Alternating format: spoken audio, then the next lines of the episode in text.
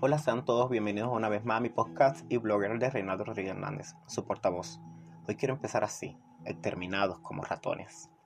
Recordando la entrevista nombrada hace un tiempo ya, homosexuales en Santa Clara denuncian abusos de la policía, publicada por Radio Televisión Martí Palenque Visión un 14 de noviembre del 2014. Me acuerdo que el entrevistador era el opositor y hermano Rolando Rodríguez Lobaina, director de audiovisuales de Palenque Visión y coordinador de la ADO. Recuerdo todo el sufrimiento que me causó la policía a mí, las persecuciones y las lágrimas de mi madre llorando preocupada todo el tiempo. Pero sobre todo, recuerdo un crimen de odio, un crimen de odio a un joven homosexual que fue apuñalado por la espalda en la provincia de Villa Clara. Su nombre era Joan Cristian Campos, quien fue agredido por desconocidos sin que mediaran palabras o una pelea en el momento. Recuerdo que el joven homosexual fue apuñalado en la madrugada del viernes en Caibarien, en la provincia de Villa Clara, una agresión que activistas LGBTI en la isla han calificado como crimen de odio, según reportó también Martín Noticias.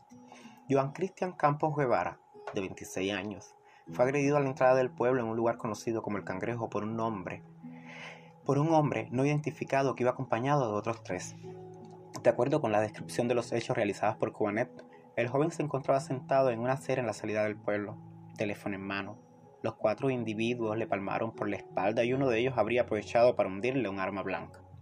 Campos Guevara sintió un calor inusual bajo el plover, se dio cuenta que sangraba profundamente e instantes después se desmayó.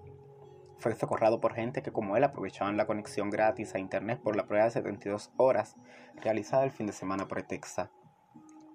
El medio informó además que Campos Guevara Traferti se había sentado en la, en la acera después de regresar de una función de la discoteca, gay conocida como el Butacón de Juanito en la playa del municipio Villa Clareña.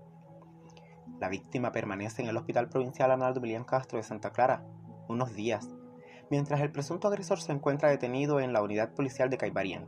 Así precisó el reporte de Martín Noticias.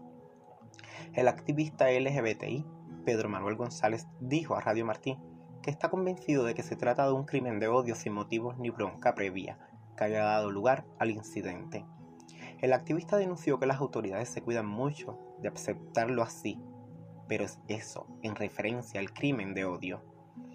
Gonzalo recordó el caso de Roberto Medina, activista LGBTI, asesinado en su casa en el 2015, a quien le cortaron la cabeza y le arrancaron los dientes y le cortaron los dedos y le procesaron como crimen pasional. El activista dijo que según la versión oficial, Medina fue asesinado por sus amantes, quienes recibieron condena mínima.